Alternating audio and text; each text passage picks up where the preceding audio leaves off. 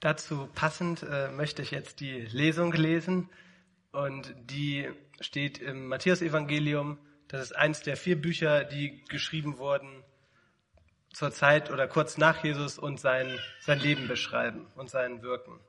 Und in dieser Situation ist Jesus mit seinen Jüngern zusammen und die fragen, oder einer von den Jüngern fragt ihn etwas. Da wandte sich Petrus an Jesus und fragte ihn, Herr, wie oft muss ich meinem Bruder oder meiner Schwester vergeben, wenn sie mir Unrecht tun? Ist siebenmal genug? Nein, antwortete ihm Jesus, nicht nur siebenmal, sondern siebenundsiebzigmal. Denn mit Gottes himmlischem Reich ist es wie mit einem König, der mit seinen Verwaltern abrechnen wollte. Als erstes wurde ein Mann vor den König gebracht, der ihm einen Millionenbetrag schuldete. Aber er konnte diese Schuld nicht bezahlen. Deshalb wollte der König ihn, seine Frau, seine Kinder und seinen gesamten Besitz verkaufen lassen, um wenigstens einen Teil seines Geldes zurückzubekommen. Doch der Mann fiel vor dem König nieder und flehte ihn an. Herr, hab noch etwas Geduld. Ich will ja alles bezahlen. Da hatte der König Mitleid. Er gab ihn frei und er ließ ihm seine Schulden. Kaum war der Mann frei, da, er, da traf er einen anderen Verwalter, der ihm einen vergleichsweise kleinen Betrag schuldete. Er packte ihn, würgte ihn und schrie, bezahl jetzt endlich deine Schulden. Da fiel der andere vor ihm nieder und bettelte, hab noch etwas Geduld, ich will ja alles bezahlen. Aber der Verwalter wollte nichts davon wissen und ließ ihn ins Gefängnis werfen. Er sollte erst dann wieder freigelassen werden, wenn er alles bezahlt hatte. Als nun die anderen Verwalter sahen, was sich da ereignet hatte, waren sie empört. Sie gingen zu ihrem Herrn und berichteten ihm alles. Da ließ der König den Verwalter zu sich kommen und sagte, was bist du doch für ein boshafter Mensch? Deine ganze Schuld habe ich dir erlassen, weil du mich darum gebeten hast. Hättest du dann nicht auch mit meinem anderen Verwalter Erbarmen haben müssen, so wie ich mit dir? Zornig übergab der Herr ihn den Folterknechten. Sie sollten ihn erst dann wieder freilassen, wenn er alle seine Schulden zurückgezahlt hätte. Auf die gleiche Art wird mein Vater im Himmel jeden von euch behandeln, der seinem Bruder oder seiner Schwester nicht von ganzem Herzen vergibt. Ihr Lieben, wenn ihr gerade zugehört habt, das sind ganz schön harte Worte. Jesus sagt immer wieder harte Worte, herausfordernde Worte, Worte, die, die wehtun, die nicht das sind, was wir hören wollen. Und wenn dein Jesusbild, dein Gottesbild nur Dinge beinhaltet, die du beim ersten Hören immer total toll findest und die sich immer gut anfühlen, dann, dann, dann fehlt da, glaube ich, was. Und heute sind wir bei so einem Punkt. In dieser ganzen Predigtreihe, Umgang mit, ja, mit, mit Schuld und Vergebung, wo ich schuldig werde, wo andere an mir schuldig werden, das sind harte Themen. Das sind schwere Themen. Weil wir alle davon betroffen sind. Weil wir doch alle das mit uns rumtragen, was dieser Rucksack hier symbolisiert. Und vielleicht denkst du, boah, mein Rucksack ist viel kleiner. Das freut mich. Vielleicht denkst du, hey, mein Rucksack ist, ist viel, viel größer und schwerer. Eigentlich, wenn ich nicht Dinge verdrängen würde, ich, ich, ich könnte das gar nicht immer mit mir rumtragen. Jesus fordert uns auf, zu vergeben, da wo andere an uns schuldig geworden sind, wo andere uns verletzt haben und unseren, ich nenne es manchmal Seelenrucksack, unseren Seelenrucksack noch was hinzugefügt haben, noch was uns aufgeladen haben auf unsere seelischen Schultern. Aber lass, lass mich an einer anderen Stelle anfangen als bei diesem Gleichnis, was wir eben von Jesus gehört haben. Ähm, das, das Gebet, was weltweit mit Sicherheit am meisten gebetet wird, ist das Vaterunser. Und in diesem Vaterunser, was wir auch in jedem Gottesdienst beten, auch nachher hier, ähm, da können wir ganz viel über Gott lernen.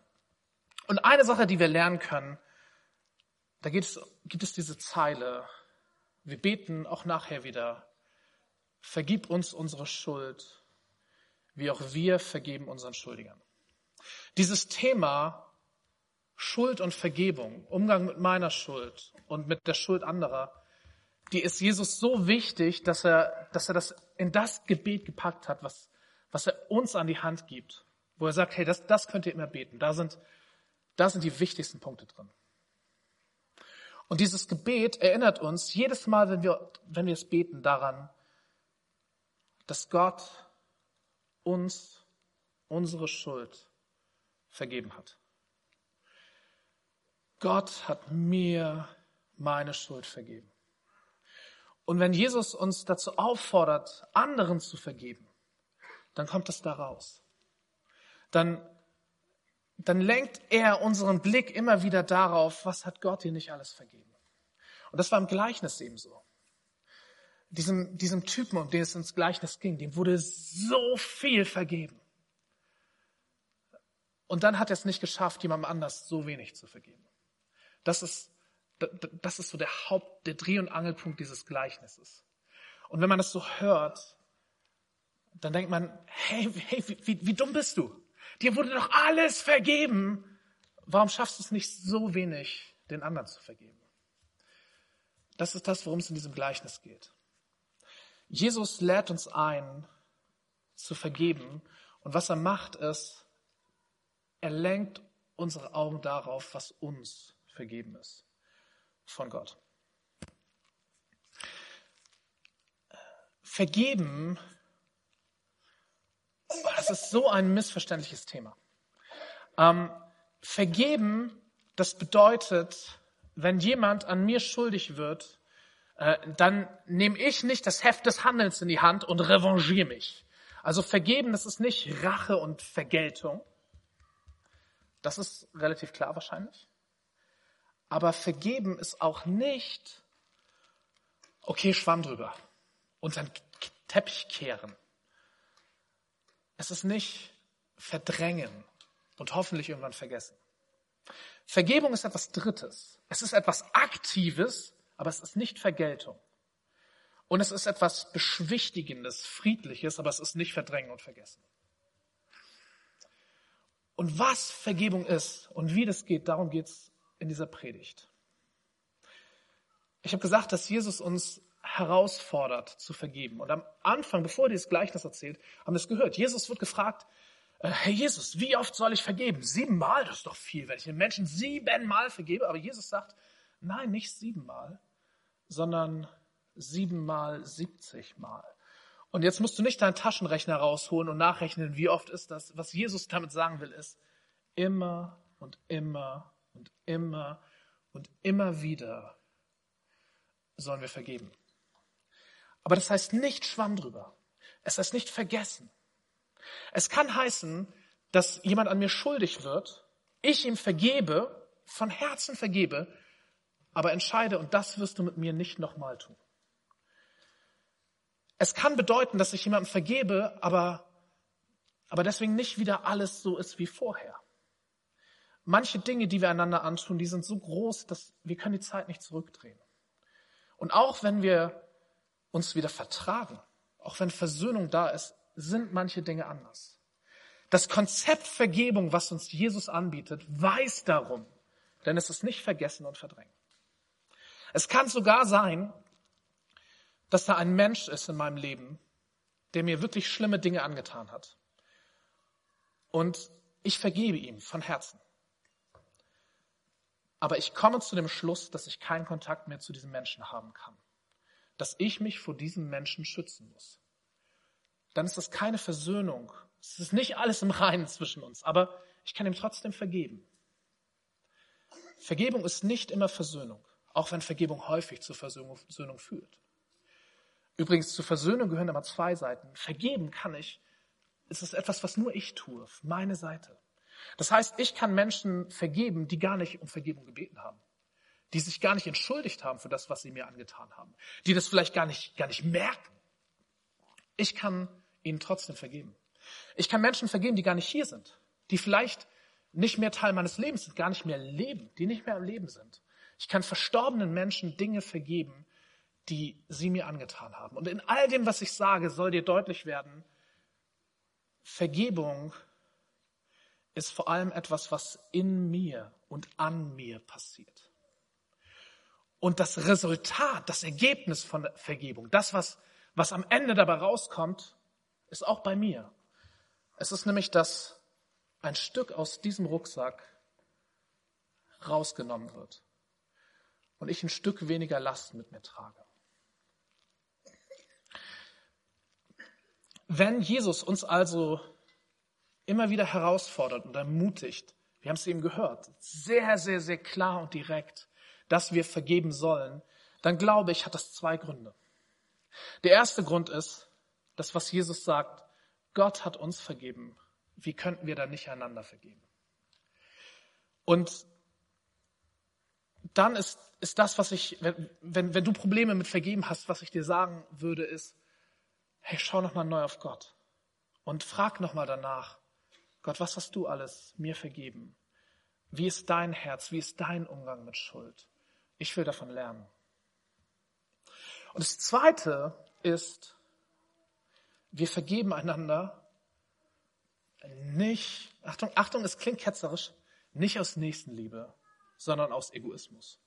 Ist ein bisschen überspitzt. Ich vergebe Menschen, nicht, weil es ihnen gut tut, sondern weil es mir gut tut. Es tut mir gut, anderen zu vergeben, weil ich diese Last mit mir rumtrage. Manchmal denken wir ja, oh, das kann ich dem niemals vergeben. Und wir reden uns vielleicht ein, dass das eine Strafe für den ist, wenn ich den nicht vergebe. Aber wir bestrafen uns selbst. Wie viele Menschen vergeben anderen Leuten nicht und die merken es gar nicht? Das belastet die auch nicht. Das belastet mich.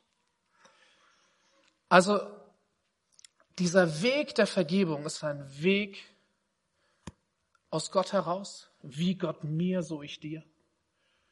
Ich lerne von Gott, der ein vergebender Gott ist und vergebe. Und dieser Weg der Vergebung ist ein Weg, bei dem ich selbst Freiheit finde.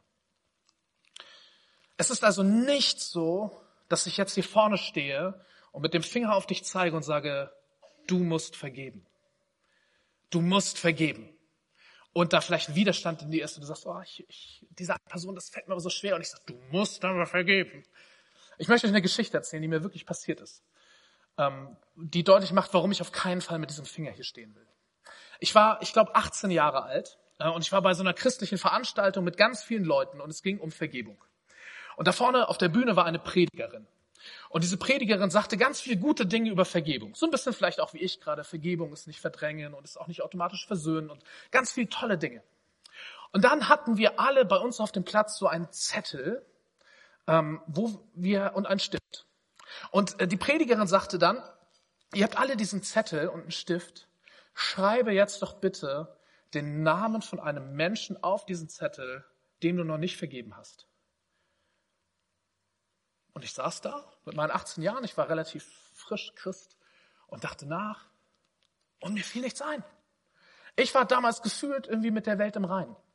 Ähm, ich, mir ging es relativ gut. Ich, ich, mir fiel einfach niemand ein, wo ich dachte, äh, boah, ja, auf den habe ich gerade einen Groll oder, oder da bin ich immer noch verletzt. Im Rückblick glaube ich, da, da hätte es schon Leute gegeben, aber mir fiel halt in dem Moment einfach niemand ein. Also habe ich keinen Namen da drauf geschrieben. Soweit, so gut. Dann sagte die Predigerin nach einer Weile, okay, äh, und jetzt bitte ich euch alle, die ihr euch jetzt entscheidet zu vergeben, einmal aufzustehen. Und um mich rum standen ganz viele Leute auf und ich mit meinem leeren Zettel blieb sitzen. Das war schon ein bisschen unangenehm, aber es ist noch nicht vorbei. Und dann sagte diese Predigerin, und jetzt ihr, die ihr steht, es ist ganz wunderbar, dass ihr steht und dass ihr euch für Vergebung entschieden habt. Schaut euch einmal um nach links und nach rechts, wer noch alles sitzt. Und lasst uns einmal alle beten für, für die Geschwister, die sich noch nicht durchringen konnten zu vergeben. Das war mir sehr, sehr unangenehm. Das war keine schöne Erfahrung, einfach weil mir niemand eingefallen ist. Aber mal unter uns. Da saßen ja noch andere Leute. Und ich glaube nicht, dass das alles 18-Jährige waren, denen nichts eingefallen ist. Da saß vielleicht auch eine, eine Frau, die seit 30 Jahren mit Jesus unterwegs ist. Aber, aber es gibt diese eine Person, an die sie denken musste. Und sie schafft es nicht, dir zu vergeben, weil doch so viel Schmerz da ist. Sie hat das Gefühl, nein, ich kann nicht aufstehen. Und ich glaube, in dem Moment ist mit dem Finger auf sie zeigen nicht das Richtige. Da braucht es liebevolle, seelsorgliche Begleitung, aber kein, und jetzt schaut mal alle auf die Person neben euch und lasst uns mal für sie beten. Ich erzähle euch das, weil ich euch offenlegen möchte, was ich nicht will, sondern was ich will. Ich glaube, Vergebung ist großartig. Ich glaube, Vergebung setzt uns frei. Es ist was Herrliches, wenn wir dazu kommen, wenn wir es schaffen zu vergeben. Und wenn du merkst, du hast noch Widerstände zu vergeben, dann hilft nicht Druck, sondern hoffentlich hilft es dir, dass jemand hier vorne steht und begeistert davon erzählt, wie freisetzend Vergebung ist. Und darum ein letzter Punkt. Wie geht denn das? Konkret, vergeben. Denn ich habe festgestellt, ich wollte immer vergeben. Das war für mich irgendwie als Christ klar. Das gehört dazu. Ja, wir vergeben einander. Aber bei mir war es so, ich bin immer wieder in dieses Verdrängen und Vergessen oder zu versuchen zu vergessen abgerutscht. Ich habe nicht wirklich vergeben, weil mir nie jemand erzählt hat, wie das geht. Und woran habe ich das gemerkt? Ich habe es eigentlich erst realisiert, als mir, äh, als mir jemand mal ganz konkrete Schritte an die Hand gegeben hat. So kannst du vergeben. Und die stelle ich euch gleich vor. Und dann habe ich verstanden, ich habe vorher häufig nicht vergeben, sondern verdrängt. Und das merke ich daran, da ist eine Person, die mich verletzt. Und ich schluck das irgendwie runter und vergesse es auch wieder. Ne? Es gehen die Tage äh, und Wochen einher. Und dann irgendwann tut diese Person wieder was Ähnliches. Und es verletzt mich wieder. Aber ich merke, es ist nicht nur die Verletzung aus diesem Moment, sondern die Erinnerung kommt noch dazu. Da ist noch was in meinem Rucksack gewesen. Es ist wie so eine doppelte Verletzung. Es kommt immer wieder hoch. Oder da ist diese Person, die hat mich vor Wochen verletzt. Und jetzt ist da eine ganz andere Person. Und die macht was. Einige von euch nicken, ihr kennt es. Und die macht was. Und auf einmal kommt so eine Verletzung hoch. Und das passt eigentlich nicht zu der Situation. Nein, das ist noch die Verletzung von damals. Weil ich das immer noch in meinem Rucksack dabei habe. Wenn du so etwas an dir beobachtest, glaube ich, du hast da noch nicht vergeben. Und es hilft dir, es führt dich in, in Freiheit zu vergeben. Und wie geht das? Ich habe fünf Schritte gelernt, fünf Schritte, die ich gehe. Ähm, und am Anfang habe ich das immer, habe ich mich da immer begleiten lassen drin. Äh, und das ist für den Anfang, glaube ich, das Allerbeste, wenn ihr eine Person kennt, die diese fünf Schritte kennt und die euch da durchführt. Und das zeige ich euch einmal. Und Antonia, ich bitte dich mal nach vorne äh, und möchte dich bitten, dass du ähm, uns diese fünf Schritte vorstellst. Und ihr seht das schon, Antonia hat was in der Hand. Äh, ihr könnt nämlich mitlesen. Ich, ich gebe euch die mal durch. Ähm, wir haben es einfach vergessen, vorhin zu verteilen. Dann könnt ihr mitlesen. Ah, warte, ich brauche auch eine. Kannst du mir auch eine? Dankeschön. Genau, auf dieser Postkarte seht ihr die fünf Schritte, die man ganz einfach am besten mit einer anderen Person machen kann. Ich warte ganz kurz, vielleicht bis ihr ja, den ersten Schritt, das kriegt ihr schon hin, genau, auch im Zuhören. Hey Andi, ähm, der erste Schritt heißt, was ist passiert? Gibt es eine Situation, wo du jemandem vergeben möchtest? Es ist witzig, dass du fragst. Es gab vor Jahren mal so eine Predigerin bei einer Veranstaltung, wo ich saß. Ähm, vielleicht ist das ein ganz gutes Beispiel, an dem wir das machen. Ja, da gibt's jemanden. Ähm, wenn ihr auf die Postkarte guckt, vorne stehen die fünf Schritte drauf und hinten steht immer noch so ein kleiner Text dazu. Ich lese das einfach einmal vor, okay? Schritt eins: Was ist passiert?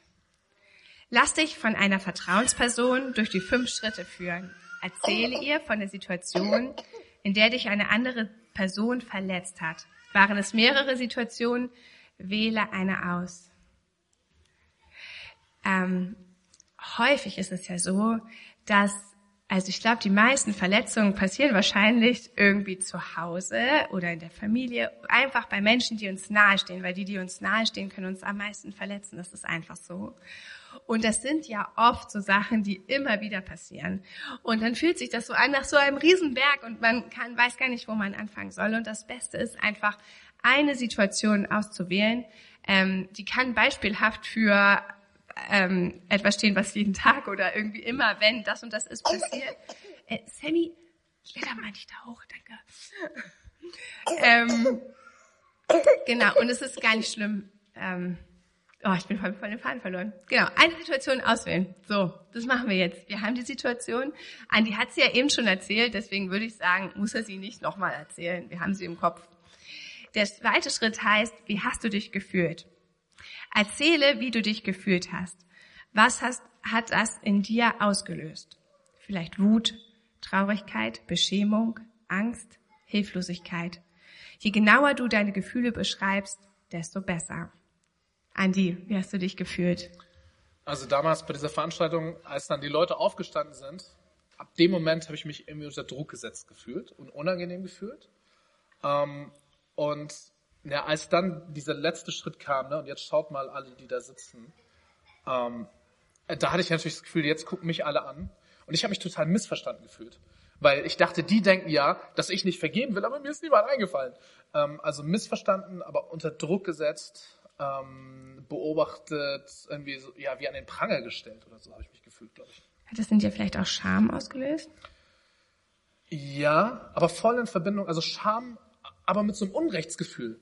Weil, also, ich hatte ja einfach nichts. so. Mhm. Genau. Also unter Druck gesetzt. Ähm. Genau, ja, Scham, ähm, ja, beobachtet, ja. Ähm, ungerecht behandelt. Ja. Der nächste Schritt heißt, was ist denn eigentlich das Unrecht? Benenne, womit die andere Person an dir schuldig geworden ist. Was hat sie falsch geta Falsches getan? Was hat sie nicht getan, was sie hätte tun sollen? Dies ist nicht der Moment für mildernde Umstände. Mildernde Umstände, das bedeutet, wir sind oft gut darin zu sagen, ja, die hat ja das und das gemacht, weil und ihr ging es ja auch nicht gut oder das und das war ja auch alles. Und es mag auch alles stimmen und es ist auch gut, das zu sehen und das ist richtig cool, wenn du total einfühlsam an der Stelle bist. Aber in diesem Moment geht es darum, dass du rausfinden willst, was ist eigentlich falsch, um es vergeben zu können. Und wenn du klein redest, was das Unrecht ist, dann milderst du auch die Vergebung ab. Und das ist dann irgendwie nicht mehr so gut. Deswegen ähm, können wir die mildernden Umstände an die Seite schieben und ähm, wirklich sagen, was Unrecht ist. Ich glaube, das ist irgendwie das Privileg, was wir mit Jesus haben, dass wir in ihm Vergebung ja, erleben und deswegen auch wirklich schlechte Dinge so beim Namen nennen können. Okay, also sie hat es bestimmt gut gemeint und wollte uns zur Vergebung führen, aber das sind wildernde Umstände. Ich glaube, was was diese Predigerin, übrigens, äh, wenn ich es nicht für euch mache, würde ich das mit Namen machen, ne? aber jetzt äh, lasse ich es äh, anonym, aber sonst immer mit Namen. Was diese Predigerin, ähm, denke ich, falsch gemacht hat, ist, diese Art, dieses Vorgehen, das hat unter Druck gesetzt. Das war nicht liebevoll. Das war, das hat uns nicht irgendwie Freiheit gegeben. Ähm, ja, sondern war manipulativ irgendwie. Also es hat einfach mit Druck gearbeitet. Ähm, statt mit, mit Freiheit und Liebe und dafür zu werben und begeistern. Das war ja, unter Druck setzen. Und ich glaube, dass, dass das gerade bei dem Thema nicht richtig ist. Ja, sie hat dich in dem Fall unter Druck gesetzt, anstatt dich liebevoll an Freiheit zu führen. Ja, und mir auch die Freiheit zu geben, halt, dass das für mich heute irgendwie halt nicht das Thema war oder nicht dran war. Ne? Mhm. Das, das muss ja nicht für jeden an diesem Tag das Thema sein. Ja. Genau. Okay. Fühlt sich das für dich so vollständig an? Ich glaube ja. Okay. Die ersten drei Schritte haben wir jetzt ja hier so im Gespräch gemacht. Im nächsten Schritt wechseln wir den Modus und zwar ins Gebet. Schritt vier: Klage es vor Gott an. Ab jetzt wird gebetet. Klage die Person, die an dir schuldig geworden ist, an. Mit diesem, äh, mit diesem Unrecht vor Gott an. Er ist der gerechte Richter. Und damit legst du es in seine Hand und hörst auf, selbst Richter zu spielen. Vielleicht fühlt es sich für dich komisch an, eine Person, gerade wenn du sie eigentlich lieb hast, vor Gott anzuklagen. Aber Gott weiß das schon. Du wirst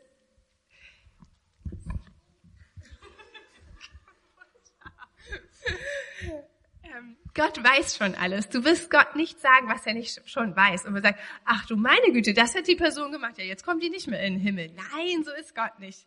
Du kannst Gott alles sagen. Und du, ähm, das ist du in dem Moment, wo du das anklagst, bringst du es an die richtige Stelle. Gott wird in der Bibel als Richter beschrieben und du bist nicht der Richter. Aber in dem Moment, wo wir es festhalten und sagen, oh, ich möchte das eigentlich für mich behalten und nicht Gott geben, machst du dich zum Richter. Und ähm, weil du das in dem Moment ähm, beurteilst. Aber das ist nicht richtig, sondern das ist gut, es Gott abzugeben, weil er kann es tragen und wir nicht. Bei uns wird so ein fetter Rucksack. Also, Andi, fühlst du dich bereit, ähm, das ins Gebet zu legen und vor Gott anzuklagen. Josu, magst du zu mir äh, Ja, voll.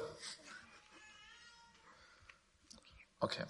Ähm, anklagen heißt übrigens, äh, dass ich nicht, das ist keine Klage. Also ich sage jetzt nicht, Gott, ich klage dir, dass diese Person das und das gemacht hat, sondern ich sage wirklich, Gott, ich klage XY an, dass sie. Äh, wenn du es biblisch haben willst, in den Psalmen, die Psalmen sind voll davon. Okay, dann mache ich das jetzt einfach mal. Himmlischer Vater, du, du kennst diese Person, du kennst sie beim Namen. Ähm, und du kennst diese Situation, die damals passiert ist. Und Gott, ich, ich, klage, ich klage diese Predigerin an, dass sie, ähm, dass sie damals so mit Druck gearbeitet hat, mich unter Druck gesetzt hat, dass, dass sie diese, diesen manipulativen Weg gewählt hat, der, der nicht, ja, wo, wo zu wenig Liebe war, wo zu wenig Freiheit war, gerade bei diesem Thema, wo keine Möglichkeit war, äh, einfach nicht mitzumachen oder sich rauszunehmen, keine Möglichkeit war zu sagen, ja, das ist heute nicht mein Thema. Äh, ich klage dir an, dass sie, dass sie diese, diese druckvolle Methode äh, gewählt hat für dieses eigentlich so freisetzende und wunderbare Thema. Amen. Amen eigentlich gehe ich in dem Moment als Begleiter natürlich nicht weg, sondern äh, bete an deiner Seite. Das war gerade nicht so gut. Ähm, der fünfte Schritt. Sprich Vergebung aus. Spricht vor Gott deine Vergebung aus. Ich vergebe der Predigerin, dass mh, sie das und das gemacht hat. Sage nicht, ich will vergeben oder bitte hilf mir zu vergeben, Sag, dass du mhm, vergibst. Denn Worte haben Macht. Wenn du das Gefühl hast, ich kann es noch nicht sagen, dann kann ein Gott, ich will vergeben, bitte helf mir ein guter erster Schritt sein, aber damit ist es noch nicht vollständig, sondern es ist richtig gut, das wirklich auszusprechen und auch nicht nur zu denken, sondern wirklich auszusprechen. Andi, fühlst du dich bereit, an dieser Stelle Vergebung der Predigerin gegenüber auszusprechen? Go for it. Himmlischer Vater, ich, ich vergebe dieser Frau, ich vergebe dieser Predigerin, dass sie mich damals in diese Situation gebracht hat, die mich so unter Druck gesetzt hat, mit diesem, mit diesem ja, diese, diese, diese, unangenehme Situation. Ich, ich vergebe ihr, dass sie äh, diese manipulative, unter Druck setzende Methode gewählt hat. Ich vergebe ihr das. Jesus in deinem Namen. Amen. Amen. Richtig gut. Halleluja. Danke, dass du es gemacht hast. Vergebung ist so gut. So sehen die fünf Schritte der Vergebung aus, die ich vor ein paar Jahren äh, kennengelernt habe. Und ähm, Antonio und ich praktizieren das immer wieder. Und mittlerweile mache ich das auch einfach alleine für mich. Das ähm, Gute, wenn dich jemand da durchführt, ist, du verläufst dich nicht. Äh, ne? Und ähm, die Person, die dich da durchführt, kann nochmal zusammenfassen, kann nochmal nachfragen. Manchmal muss man auch zusammen überlegen, ja, was war denn jetzt wirklich das Unrecht? Es hat sich voll doof angefühlt, aber was war denn das Unrecht? Ähm, und mir geht es häufig so, nicht immer, aber häufig so, in diesen vierten Schritt, die Anklage, da lege ich alle Gefühle rein. Die Verletzung oder den Zorn. Das war bei mir gerade eben ein bisschen wenig, weil das ist lange her. Und Zeit heilt zwar nicht alle Wunden, aber mildet vieles ab. Ähm, und wenn ich dann diesen fünften Schritt gehe und Amen spreche, dann spüre ich richtig, nicht immer, aber häufig, wie so eine Last von mir abgefallen ist, wie ein Stück aus diesem Rucksack weg ist. es gibt Personen in unserem Leben, die haben uns so lange, so oft, so viel verletzt, dass man diese Schritte nicht einmal geht, sondern immer wieder, zu immer wieder neuen Situationen. Aber ich glaube, wenn ich ausgesprochen habe, ich vergebe diese Person, dass sie das und das getan hat, ich rechne damit, in dem Moment habe ich der Person das vergeben. Vielleicht sind da noch andere Sachen, aber das habe ich vergeben. Sehr, sehr praktisch. ich habe dadurch gelernt, wirklich ja, Schritte der Vergebung zu gehen. Um, ähm, für mich war es revolutionär, das kennenzulernen. Und ich wünsche mir, es wäre für mich so ein Traum, wenn wir eine Gemeinde sind, wo jeder von uns das kennt und kann, nicht muss, aber bei Bedarf anwenden kann. Wo jeder von uns ein, zwei, drei Leute hat, bei denen er weiß, hey, wenn, wenn ich, wenn ich das hier, wenn ich das mal wieder brauche, oder gerade akut brauche, hey, ich, ich rufe die an und sage, kann ich kurz vorbeikommen? Oder kannst du vorbeikommen? Oder hey, das geht auch am Telefon. Ähm, können wir das schnell machen? Wir sind in dieser Gottesdienstreihe zur Schuld und Vergebung. Das sind zwei belastende Themen. Was meine Schuld angeht, gibt es was ganz Ähnliches. Das ist die Beichte. Das ist so toll. Auch da habe ich einen Bruder oder eine Schwester im Herrn, äh, jemand, den ich vertraue, der mich da durchführt. Und wenn es darum geht, dass andere Leute an, an mir schuldig geworden sind, da gibt es solche Schritte der Vergebung. Vielleicht gibt es auch andere Wege, damit umzugehen. Ich habe das kennengelernt, finde es super. Und für mich wäre es ein Traum, wenn wir eine Gemeinde werden, die das praktiziert. Nicht, weil wir müssen. Nicht, nicht weil Leute mit Fingern zeigen, sondern weil es so gut ist. Weil es in Freiheit führt. Weil es durch schwere Zeiten durchträgt. Weil es Lasten in unserem Leben von uns nimmt. Denn wenn ich dir vergebe, ja, dann vergebe ich dir, aber genauso setze ich in dem Moment mich frei und ich gebe etwas, etwas ab, was mich belastet hat, was auf meinen Schultern lag. Ich bete. Gott, ich danke dir, dass du ein Gott der Liebe bist und der Gnade und, und der Vergebung. Ich danke dir, dass, dass, dass wir vor dir Schuld nicht verstecken müssen. Nicht die eigene, aber auch nicht die Schuld anderer. Danke, dass, dass kein Unrecht zu groß ist für dich. Danke, dass keine meiner Fehler, meiner Sünden, keine meiner, ja, nicht, nichts an Schuld in meinem Leben zu groß ist für dich. Danke für deine Vergebung. Jesus, danke, danke, dass du ans Kreuz gegangen bist. Und dass du, dass du sagst, dass du unsere Schuld am Kreuz auf dich genommen hast. Danke, dass du das mit in den Tod gerissen hast. Und dass du auferstanden bist und dass du uns neues Leben gibst. Jesus, führ du uns in dieses Leben hinein, in ein, ein Leben, was geprägt ist von deiner Liebe, deiner Gnade und auch deiner Vergebung. Jesus, hilf uns mit unserer Schuld und mit unseren Verletzungen, wo andere schuldig geworden sind, umzugehen, so wie du es wie du es uns lehrst. Hilf uns zu vergeben, da wo es uns schwerfällt. Führ uns in, in diese Freiheit der Vergebung. Heiliger Geist, du, du lebst in uns.